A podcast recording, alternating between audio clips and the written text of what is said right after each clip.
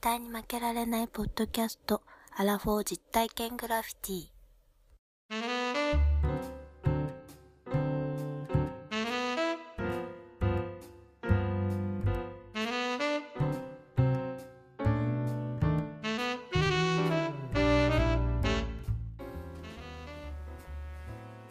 アラフォー実体験グラフィティ絶対に負けられないポッドキャストさあ第1回始まりましたよ西郷さんどうもこんにちはこんにちはこんにちはそして明けまして明けましておおめめででととううごござざいいまますすどうもありがとうございます正月早々に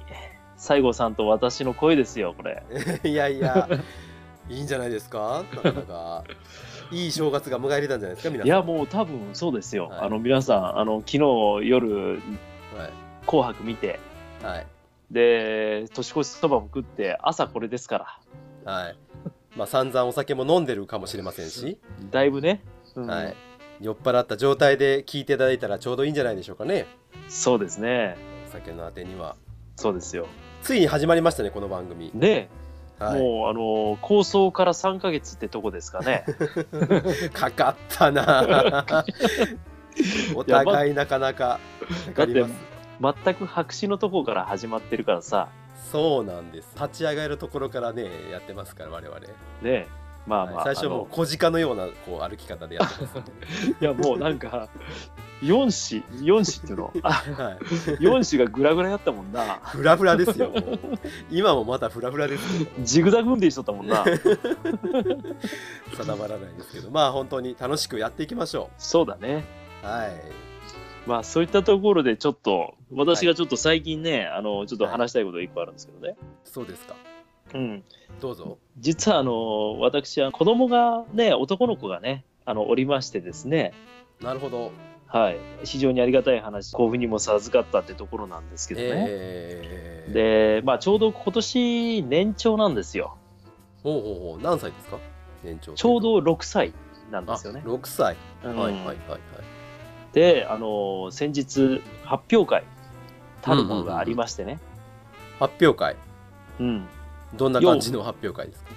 年中年長さんで劇をしたりとかってそういうようなはい歌を歌ったりねえー、はいはいはい、はい、文化系の方ですけどね、なるほどなるほど、うん、でちっちゃい頃からうん、自分の子供こうめっちゃくちゃ可愛いじゃないですかやっぱりあの親バカなんですけど、うんそうでしょううそうでしょう、んうん、で自分の子供がちょっとちょけながらね、うんうんうんそのお友達と騒いでるところなんか見るだけでもねなんかちょっと胸が熱くなるというかね、うんああなるほどねさらにあの緊張しているのをね我慢してるというかそんなんであの、うん舞台の上に上がってねはいなんかちょっと自分のし覚えたことをこう披露するなんていうのを見ると泣けてき てもう本当にまして。父じゃないですか いや、本当にね、もうあの、なんだろうな、やっぱり。父親だなアラフォー うんの、うんうんまあ、もっと若いお父さんもいっぱいいますけど、あはもう幸せの極みにおりますと。いいやーいう話なんですよねいやー正月早々からいい話をそうなんですよ。だけどね、本当にはい一つだけね、これ、女の子じゃなくてよかったなと思いました。あらあらそうなんですかもう女の子だったら、うんうんうんもう私、あの、口の中で育てようかと思います。そそう いうそれそういうさお魚さんでそういうのいますよねいやいや口の中であってやるいや、いるけれど も、もう、巷のそこら辺のね、うん悪い男が近寄らないように、私、口の中でも育てる育てます、高校卒業までは。結構でかくなるまでいきますねまあままあまあ、まああまあ、大きくなる。るまでこうそうですよ。出来合いじゃないですかいや、出来合いですよ。だからもう、本当に見てるだけで可愛くて仕方ないのでっていう話がね、ありましてね。まそうあ、ですかちょっとそれを新年早々、比例を披露させていただいたわけですけれども、いやいやいいじゃないですかええただ、あの、あれですからね、あの、私の 息子は、顎が割れておりませんので、そこはよろしく。マジですかどうしたんで すかのなんどこで失敗したんですかいや失敗じゃないよあ の私の配偶者の遺伝子の勝利ですからああそうなんですか、いやーそれは家計をこう継ぐというところではどうだったんですかそれはいやそれでもはい、う実際あのねやっぱ小学校の時、バカにされたらかわいそうだからああそういうところがあねーやっぱり、まあやっぱり子供がは悪気はないけれど、うんうんうんそういうこともあるしうちの子供はあ顎が綺麗に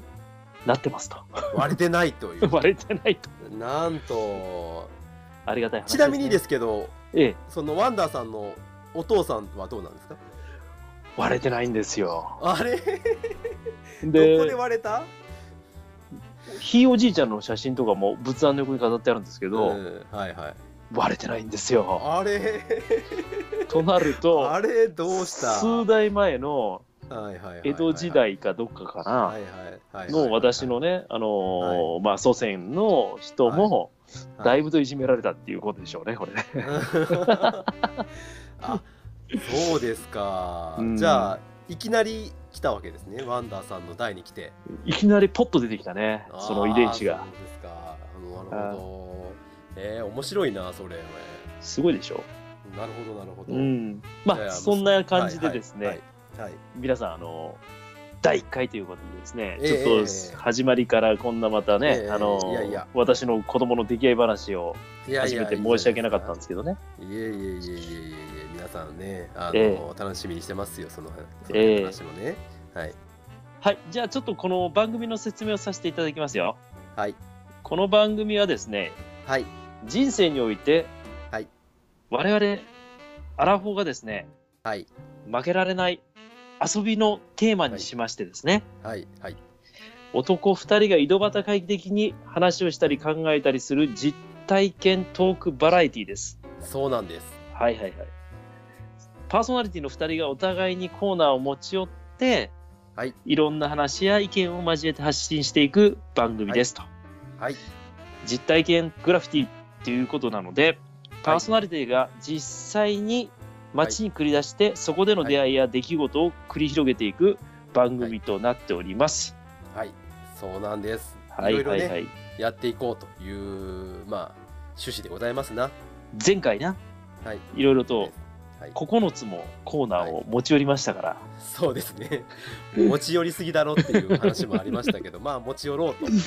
心に決めたわけですからはあいでも別にそれをずっと継続していくもよし新しい企画を出していくのもよしなのでね、えーそうですねうんはいハマってまあ、いそのくよう感にじやっで、て、はい、楽しくやっておりますということで、はいということでまあこの後最後まで皆さはい、んゆっくりと楽しんで聞いていただければなというふうに思ってます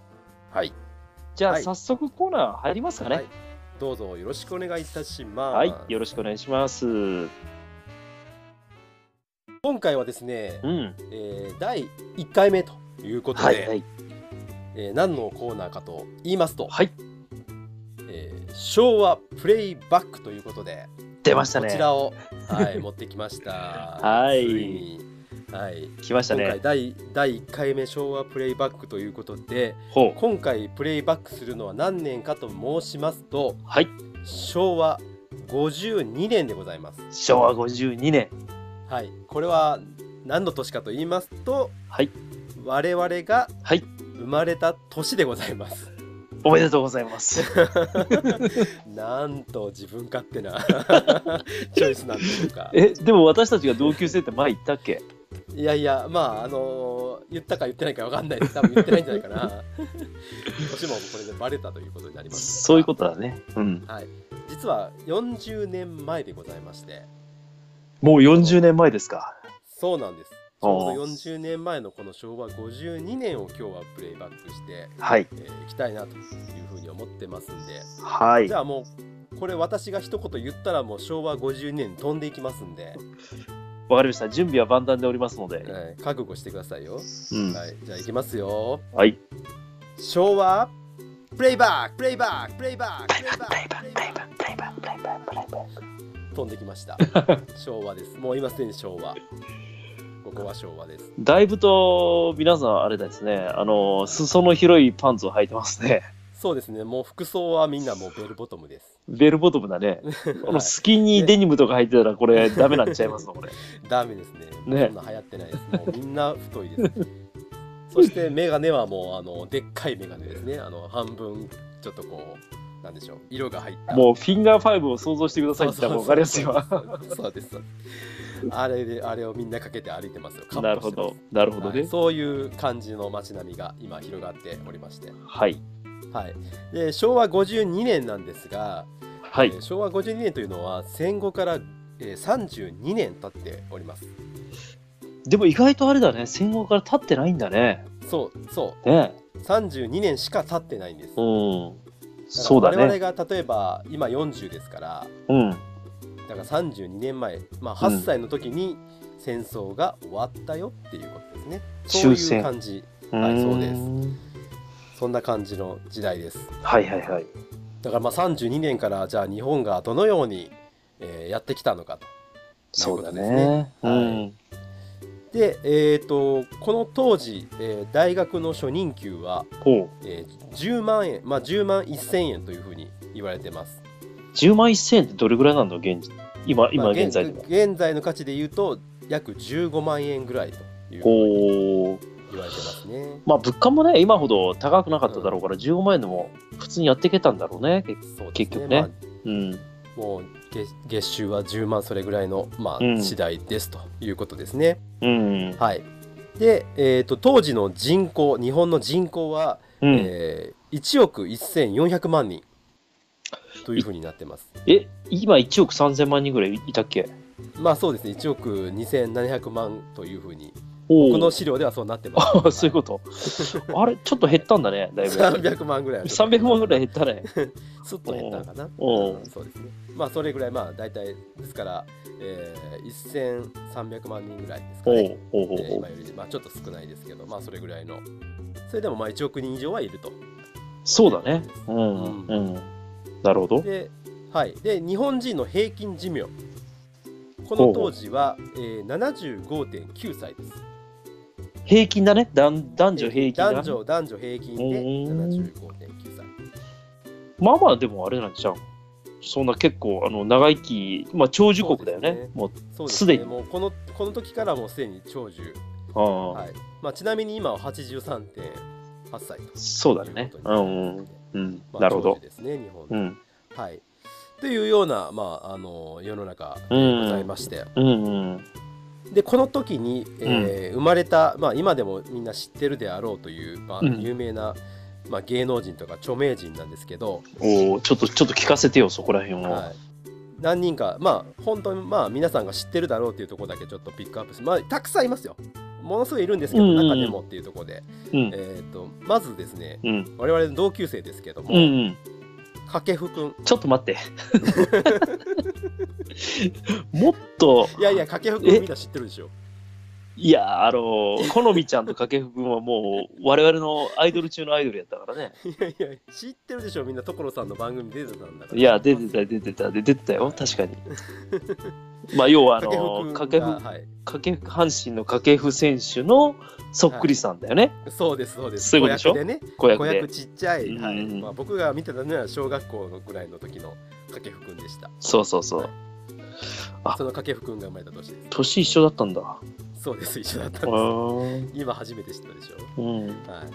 で、えっ、とサッカー選手のですねうん。有名なところで言うと柳沢敦さん。はいはいはい。あの、富山一高のね、おお、すごい。セルジオ的に言うと、柳沢がねってやつ だね。 発音がちょっとおかしいな。 セルジオさん。はいはいはい。そんなモノマネまで。えー、もうそうそうそうそう、ありがとうございますよ。でも結構ね、けはい決定機には決めてくれたよね。ああ、そうですね。ね。そして、はい。えー、松たか子さん。パスタカコさんね。もう、ねえなんて言うんだろう。木村拓哉さんとのはいはい、ドラマのね、ロングバケーションだとかさ、ラブジェネレーションだとかさ、 ラブジェネラブジェネな、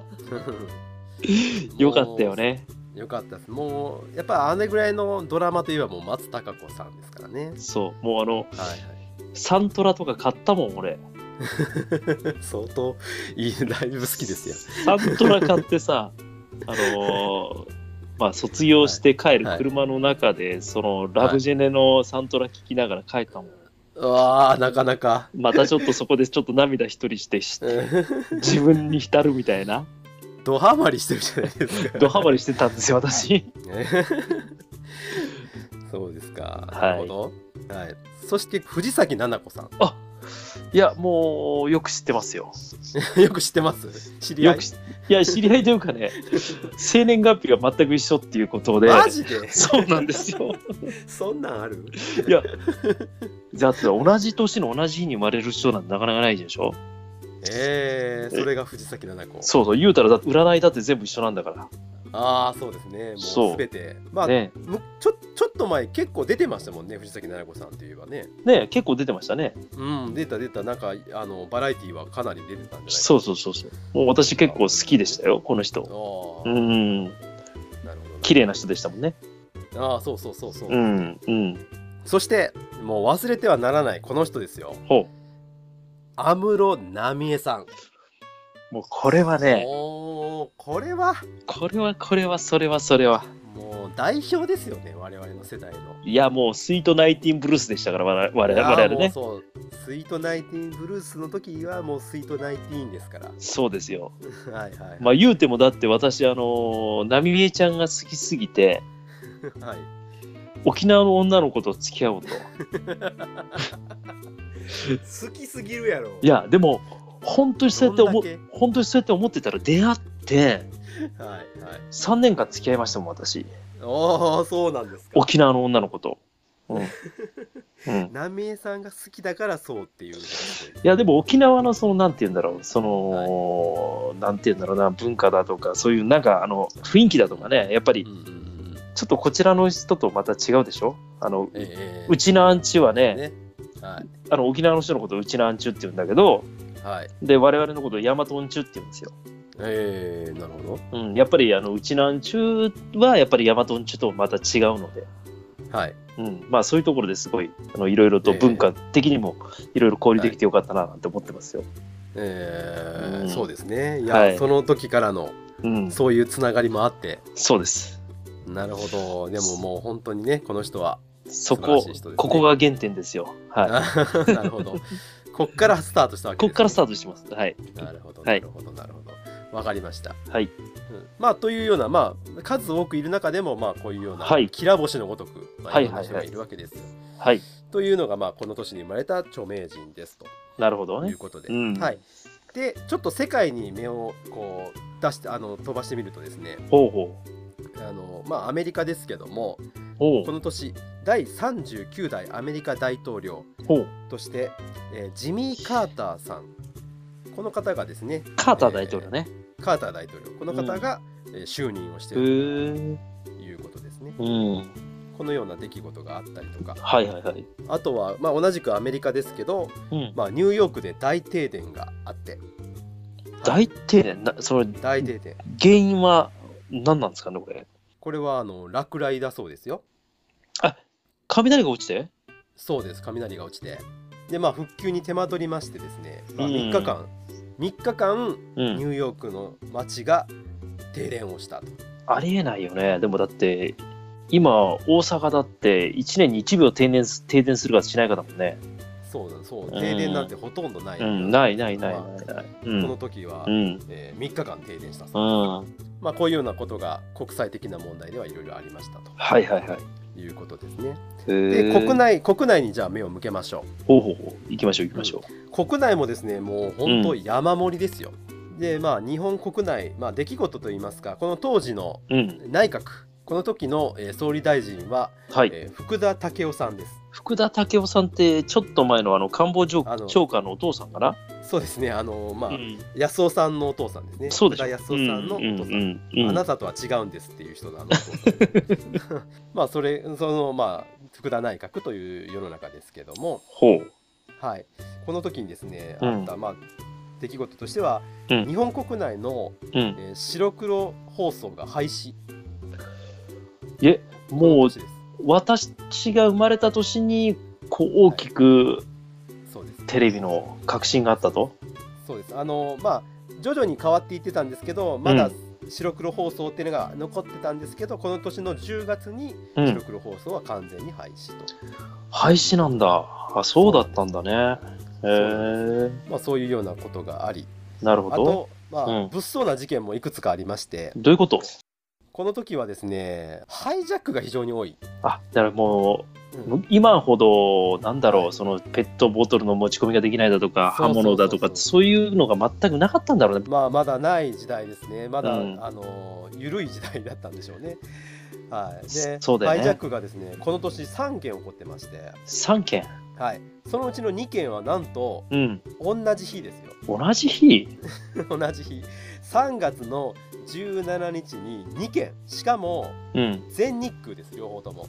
え、何それは全く意図した人たちがやったことじゃなくて、あの関連性はないみたいなんですけど、2件とも、 隣のどっかの島の猿が、あの初めて塩水をはい、芋につけて食べた。ああ、そうそうそうそうそうそうそう、それがたまたまあったで伝播していくみたいな。そうです、そうです、あーそんな感じのうん。ことがありまして。うん。まあ、全日空2件やられましたと。同日にほう、えらいことですね。そうなんです。そして、えっ、と、これ大きなハイジャック事件ですけども、ほう、 9月の28日、ほ日航機のハイジャックがありました。これは有名な事件で、う、うん。ダッカ日航機ハイジャック事件というのがありまして、ほうほうほう。で、うんごめん、ちょっと俺、ダッカーよくわかんないんだけど、どこの国なんこれ。ダッカはね、うん。バングラディッシュです。バングラディッシュね。で、そのダッカ、まあ、ダッカに行く目的じゃなかったんですけど、うん。あのと,、えーとですね、日航機がパリからスタートして、パリ、そしてインド、ムンバイ、ほう。でタイ香港日本っていう風に来る経由便だったんですねタイ、香港、日本ね。はいはいはい。そうそうそういうような飛行機だったんですけど、それが、うんあのまあ、当時すごく有名だった日本赤軍によってハイジャックされたっていうような事件がああ、そうなありんまだ、したそうなんですえ、目的はやっぱりその人質を返せとかそういう感じやったのまあその日本赤軍の、まああー捕まってるメンバーを返してくれよっていう、なるほど、なるほどね。うんまあ、浅間山荘とかの後なんで、まあ、そういうような、まあ、ことが起こってると。まあ、人質というか、ちょっとあの刑務所にお世話になってるから、そうそですこか交ら流、してる人たちを、うんそうそうそうそういうことね出してくれと、うん、なるほど、ね。あとはまああのあとお金ですねお金ああ、お金ね。はいなるほど、なはるいほど、。そういうようなことで、うんそういうまあ三元の大きなハイジャッへクがありましたとーっていうようなハイジャックなんてもうなかなか今できないからね。どんだけ今が安定してるかって話ですよそうだね。うん、逆にこの40年前はまだまだうん。こう正常不安定なるほど。そういう世の中ですよはい。でその中で、うんまあ、暗いことだだけではなく明るいこともありまして、うん。えースポーツ界プロ野球ではですねほあの世界の王貞治う。王さん。はい、王さんが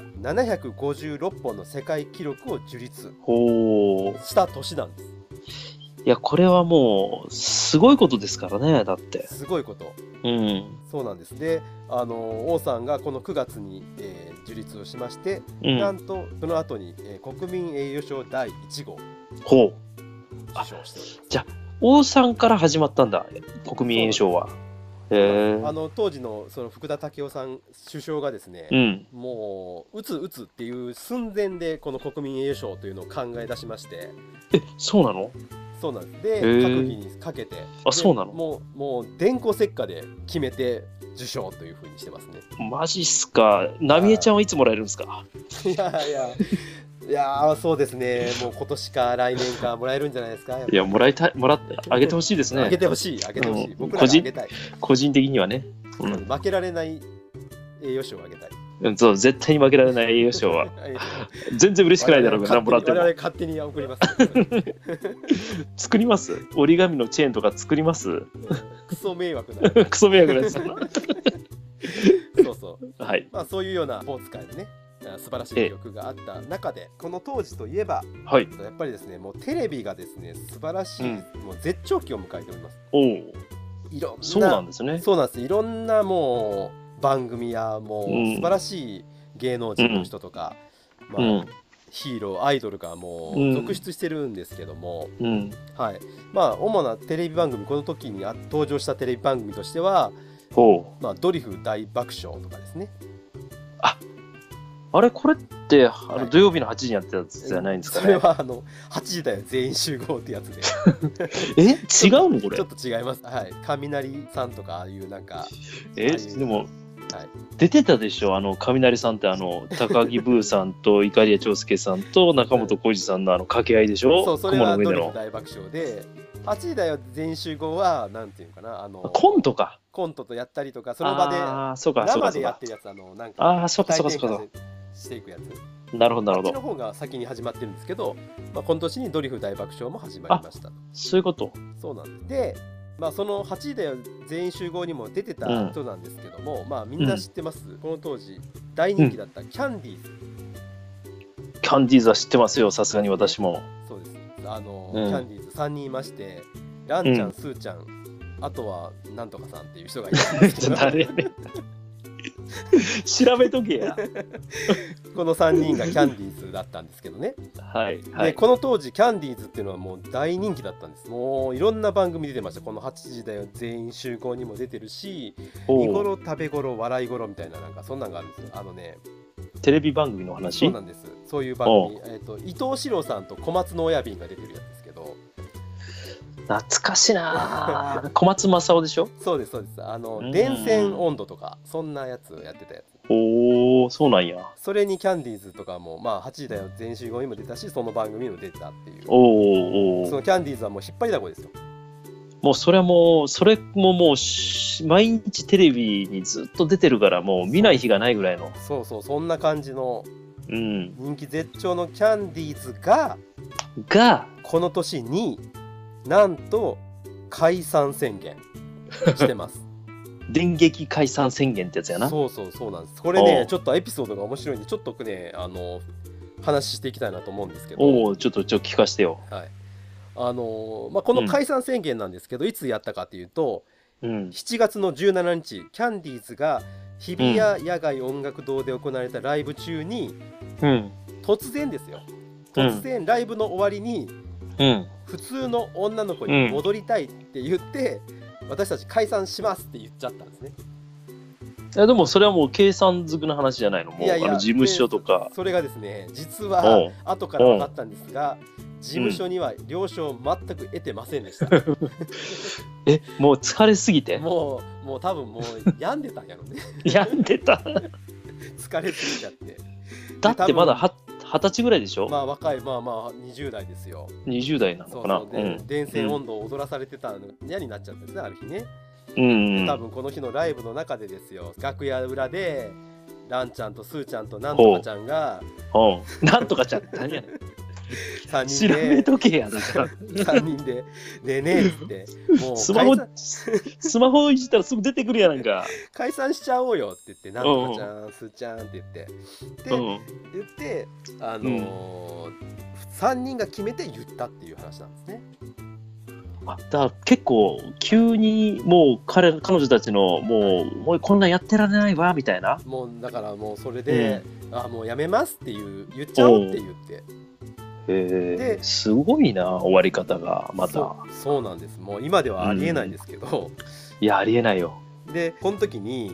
うんだから7月に言ったんですよでおう9月の末で解散しますって言っちゃったわけねおうそうなったらもう事務所は大慌てですよだって1か月半ぐらいしかないじゃんだっておいおいおいおいどうすんだよこの後ってなるわけですよだって浪江ちゃんだって1年半ぐらい後で後の話だよそうだっでてす解散請してからそうですそうですだからちゃんとああいうふうにね決めてやったわけではなく、長いきくなりねもう思いつきで言っちゃったとはっはーえぐいななかなかそうですそれでもう世の中は大慌てですよで翌日そうだによもうねテレビに出てるわけです、で翌日のその夜のヒヒットパレードこれに出てまして 夜夜のヒットスタジオじゃなくて、夜のヒットヒットパレードですねヒットパパレレーードなのドの方ですうもう、ん、だからどちらかというと80年代のイメージがあるからねあの氷室京介だとかねあーなんかボーイだとかでちあーょっとあのねなんか YouTube とかで結構流れてるじゃないそうですあの、うんヒヒットパレードですねパレードもねそううんヒットパレードに出て、でその時にも再度、まあ、そういう話をししたんですけど結局、うまあ、事務所の人たちはいやちょっと待ってっていうことになって、なるほどはい、って話し合いの結果、まあ、ほう9ほう月末ではなくてその半年後に伸びたと。まあまあちょっとあの冷静になれとちょっと待ってととりあえずそんな急にはもうそんな無理やでと、そうなんですそうなんです。うん、で、まあそうだよな半年後でいいよねっていう話になってうん、分かりましたと。ほうほうほはい、で、えーこの宣言をした後に、うはい、えー、とラストシングルとしてほう「微笑み返し」という曲が出てるんですけど、微笑み返し、これ有名な曲ですけどねこれがうん、最初で最後のオリコン第1位それまでだからオリコン1位取ったことなかったんですこれはちょっと裏話があって今日おうはそのオリコン1位を取ったことがなかったんですねキャンディーズは。あでそうなのでその宣言をした後に、ファンの人たちがなんとか1位を取らせようということで応援してこの番、うんこの曲が1位になった、へそうえいうことらしいですよ。どの時代でもアイドルに熱心な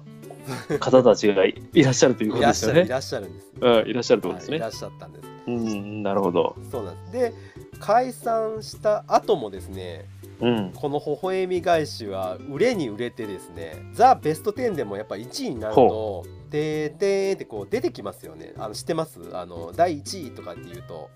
知ってますよ。今週の第一は、そ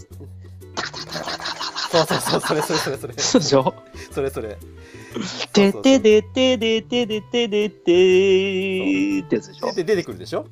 うんそう出てくそうるそうそう出てくるうん。それが要はうんもう解散してしまってるから出てこれないわけですよそうだよね。 1位なのに、うん。え、それどどうしたそのれでじゃあどうするかっていうことでもう泣く泣くですけど、うんまあ、そのもう解散した後に1位ですってなって、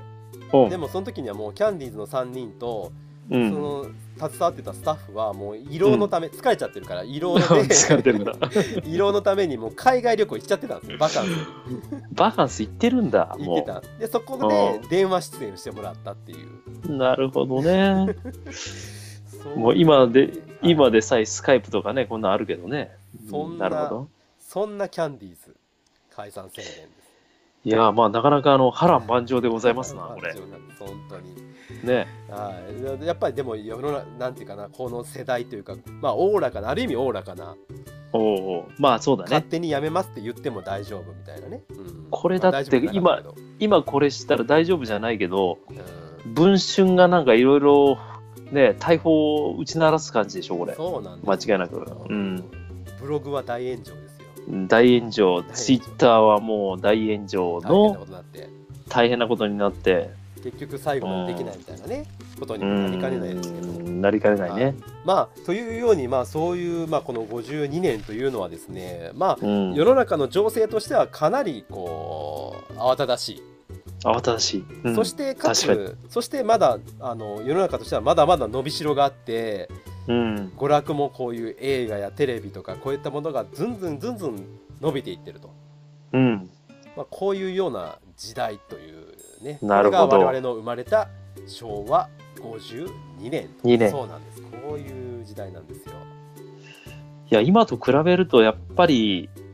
みんなあれなのかなやっぱり、情報が少なかったから、テレビの情報とだとか、ラジオの情報にすごい頼ってたんだろうね、これね。そうですねだからうん娯楽が本当に少ないから、やっぱうん今だとネットやらねいろんなことが、うんゲームとかあるじゃないですかビデオ、うん、まあ、もうその通りだと思う。う。もうん何でもあるでもやっぱりこの当時はやっぱその家庭の娯楽といえばテレビ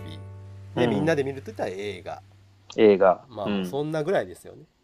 ああなのでまあこういうような、まあ、時代ですとそうだよね。だから、音楽とかもやっぱりレコードとかね、はいはいこれ売れた時代だからね、ええきっとね。ええうんそうなんで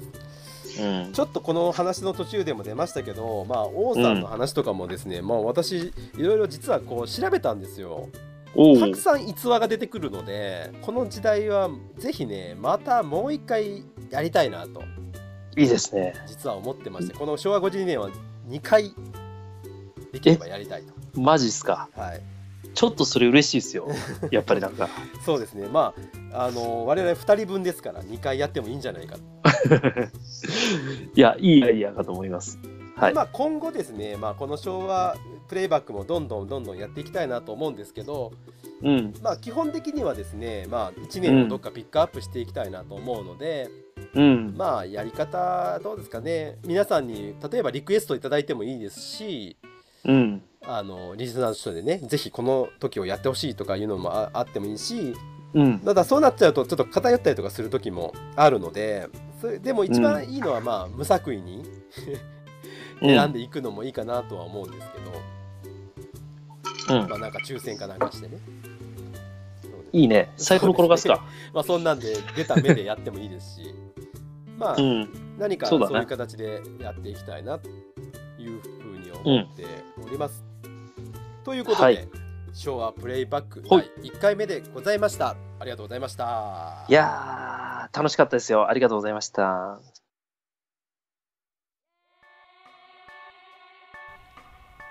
はい、では1回目終わりということで、エンディングに入っていきましょということで、う。はいこ。の番組がですね、実体験グラフィティということですので、はい。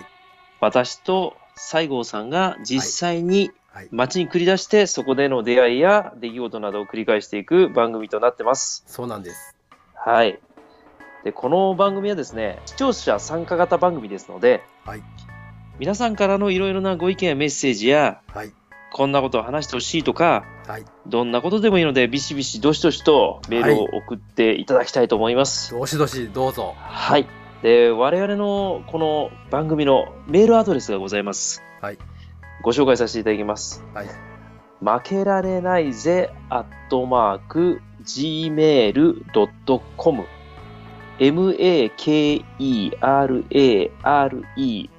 m-a-k-e-r-a-r-e-n-a-i-z-e、アットマーク、gmail.com まで、えー皆様からの熱いお便りをお待ちしております。はい。そしてですね、ご意見、ご感想、こんなことやあんなことやってほしいとかっていうことを、はい。どんどんリクエストしてほしいと思います。えーさらにですね、えー我々のこの番組はツイッターもやってますので、えーアカウントは絶対に負けられないポッドキャストということで、はい。えー検索していただければヒットしますので、ぜひぜひ、えーフォローの方をお願いしたいと思います。はい。おいや願いいたします。お願いします。正月からちょっと、はいあれですね、なかなかいい感じで、今年スタート切れましたね。できましたね。ねえ弾みがついたんじゃないですか。だいぶつきました よ。はい。ね、でそしてですね最後に、えーはいこの番組はですね、はい月に2回配信を目指しておりますとはい。で次回の配信は1月15日となりますのでぜひ皆様方あのお楽しみにしていただいてですね、はいえーまたあのこの絶対に負けられないポッドキャストを応援していただけたらというふうに思ってます。はいということで西郷さんはい。そうですね。第1回目はこれで、いやーお開きということですかね。そうですね。はい。えはい。あのー、頑張りました。ー頑張りました ね。はい。だいぶ頑張りました。でも楽しいですね。えなー、んか楽しい。本当にラジオって楽しいですね。ねえなんかあのーもう一方的な ねこういうあのはいーなんて言うんだろうもう我々だけは楽しんでるような感じなのかどうかちょっとまだよくわかんない感じですけそどうですねね。まあ、えーまあ皆さんのご意見もどんどんね。そうですねいただきながら、そうです。よりより番組を作っていきたいというふうはにい2人で強く思ってますんで、はい。よ今後とも皆様応援をよろしくお願いしまろしすくお願いします。はいということでこの番組のお相手はワンダーと西郷さんででししたた。負けられないぜ絶対に諦めきれないの